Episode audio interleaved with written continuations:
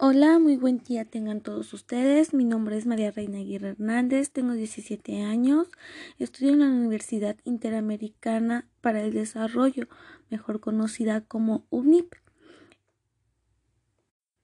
Curso actualmente la licenciatura en Pedagogía. Antes de iniciar la explicación del tema, tengo que agradecerte por el tiempo que te has tomado en escuchar este apartado. Y si tu tema es de interés, te invito a que te quedes para así tú puedas resolver tus dudas. En este apartado hablaremos sobre la relación que existe entre la voluntad y la libertad para así comprender la estructura del acto libre para dar inicio, daré a conocer el significado de la palabra voluntad. La palabra voluntad, analizada desde la ética, se centra en su, su, atención en los actos humanos conscientes y voluntarios de los individuos que afectan a otros. El objetivo de análisis de la ética está orientado en el deber ser más que el de ser. Como bien se dice, el acto humano se analiza a través de la voluntad y la libertad. Mediante facultades que ejerce el ser humano se puede cuestionar si ha obrado bien o ha obrado mal. El motivo es la acción consciente del fin y los medios permiten conocer los alcances de la voluntad y la libertad de la persona. Esto puede entenderse como motivo todo aquello que impulsa a alcanzar un fin u objetivo determinado y por fin consiste en la acción que da fin a la anticipación. Por otro lado tenemos a la libertad que se dice que es uno de los valores universales más apreciados en la relación con el perfeccionamiento personal y la relación del hombre. Como bien sabemos, la libertad es una fuente importante dentro del ser humano, así que sin ella perderíamos la oportunidad de encontrarle el sentido a la vida. Los valores son universales y no porque todo el mundo los acepte, los comprenda o los realice, sino porque cada valor señala un imperativo o un deber. Por otra parte, se dice que el hombre tiene la capacidad racional de valoración sobre las cosas y mediante estos juicios les designa valor. Y al hablar del mundo que le rodea, se refiere a él no solo con criterios lógicos o racionales, sino también metalógicos.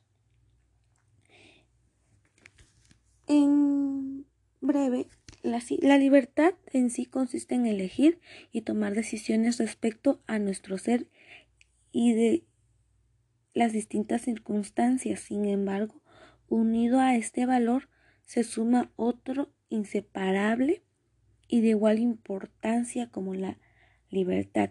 Y a esto nos referimos a la responsabilidad, que también se dice que es un valor y que este responde por nuestros actos, asume las consecuencias de lo que uno realiza libremente. Por esto es que se dice que la voluntad y la libertad siempre van a ir de la mano. Porque uno al momento de tomar una decisión lo hace por voluntad propia y libremente. Y si tomamos una decisión equivocada, nos hacemos cargo de las consecuencias que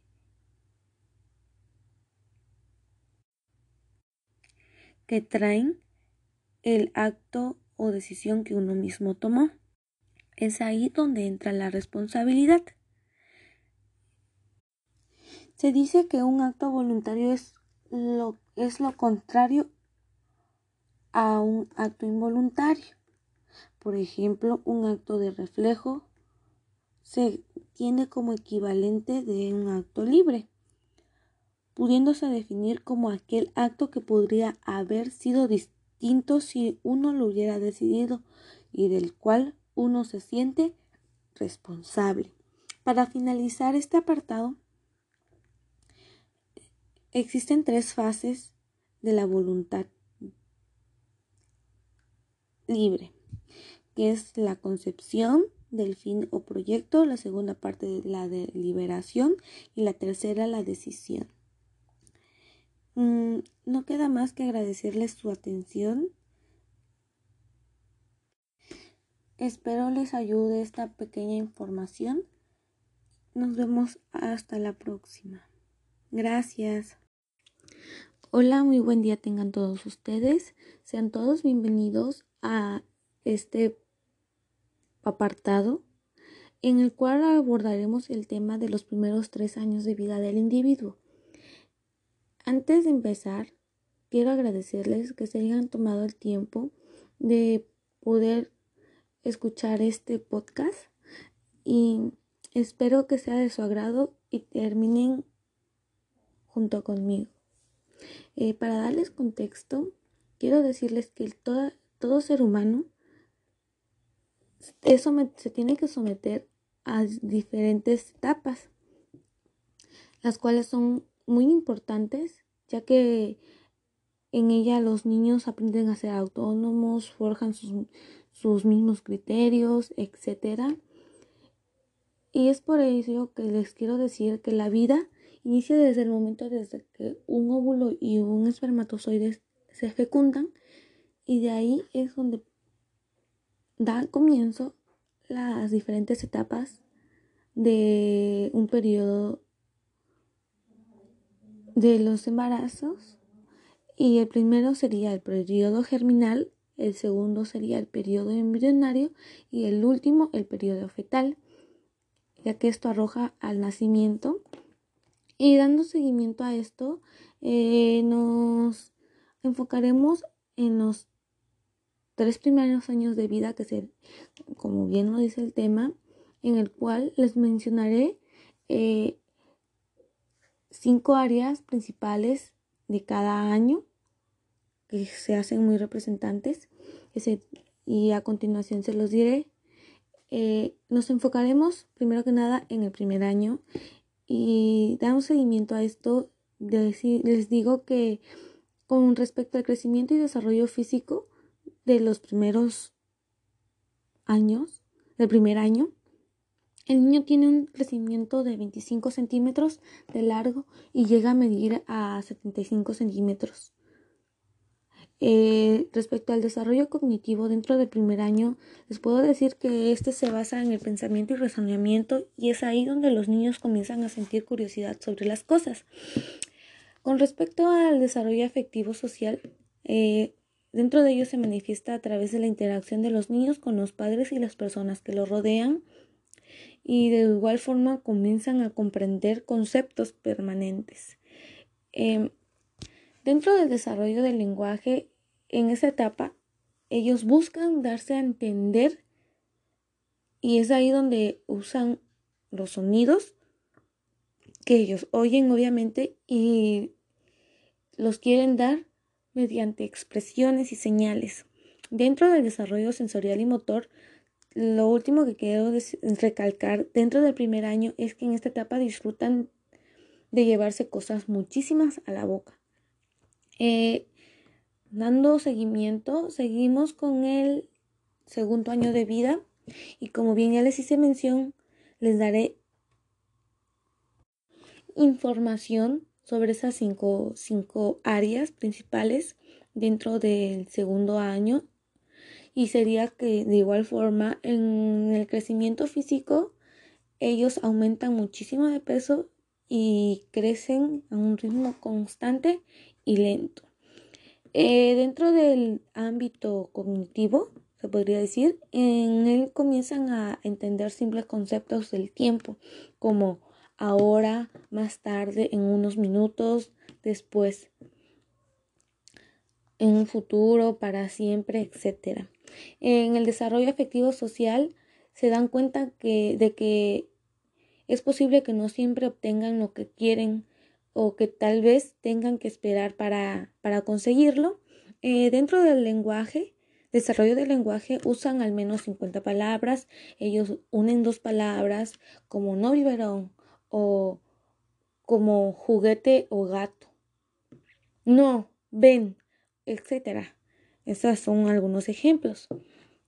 Eh, para terminar este, el segundo año de vida, cabe hacer mención que dentro del desarrollo sensorial motor es una de las partes que, que ayudan muchísimo al niño a oír y a ver.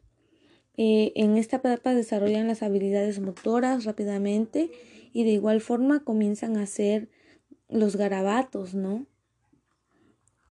Por último estaremos hablando del tercer año de vida y rápidamente demos comienzo con el crecimiento y desarrollo físico del niño. Eh, y se dice que en esta edad el niño ha crecido por lo menos 8 centímetros y ha aumentado eh, dos kilos, eh, obviamente. Y con respecto al, a lo físico, su pancita va disminuyendo y automáticamente su abdomen lo tiene plano, ya que en los primeros meses y al año, obviamente su pancita está un poquito inflada, ¿no? Dentro del desarrollo cognitivo, ellos ya saben que su, su nombre y también tienden a, a conocer su sexo, se podría decir, si son niña o niño. Eh, con respecto al desarrollo afectivo social, eh, en esta etapa ayuda, es, ayuda muchísimo al niño a poder integrarse a su entorno, ya que en estas etapas, etapas de los tres años, los niños comienzan a tener un poquito más de contacto social, especialmente con otros niños, ya que inician ahora sí su etapa escolar, que es el, es la, es el preescolar. Eh, ante penúltimo desarrollo que se presenta en este tercer año de vida sería el desarrollo del lenguaje en el cual ellos aprenden a nuevas palabras y a menudo preguntan el porqué de las cosas, ¿no? Ya les contestaste, pero ellos te dicen por qué, para qué o qué es un sinfín de preguntas. Ya para finalizar este tercer año, les, eh, con respecto al desarrollo sensorial motor, en este desarrollan movimientos musculares muy grandes, ya como habilidades muy mm, fuertes, se podría decir, a esta edad como correr, trepar, saltar de un lugar a otro, pedalear un triciclo y todo eso. Bueno, en conclusión a todo esto, quiero decirles que, que como bien ya les hice mención, es muy importante que, que cada uno de nosotros podamos pasar por cada una de esas etapas del desarrollo las cuales cada una de ellas tiene una misma importancia y de igual forma trabajan en conjunto para obtener un objetivo, el cual es que el niño tenga un desarrollo a tiempo, a su tiempo, sin ninguna presión, sin ninguna enseñanza y todo. O sea, que el niño disfrute cada etapa de su vida, ya que en algunos, algunas veces hay un poquito de alteración, bueno, no alteración en sí, sino a corta edad a veces ya han pasado por varias etapas y tienen un desarrollo más avanzado y entonces bien yo creo que no hay nada más que decir.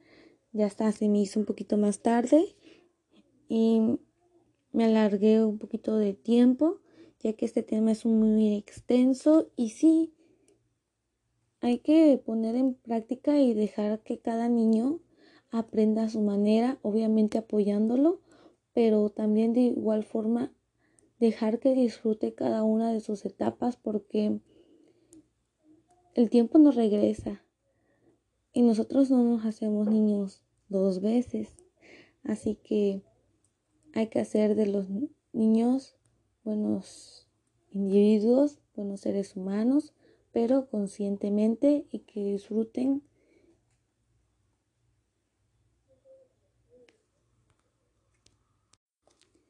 con responsabilidad más que nada. Muchísimas gracias. Esto ha sido todo. Me despido de ustedes. Un cordial abrazo. Hasta luego, amigos.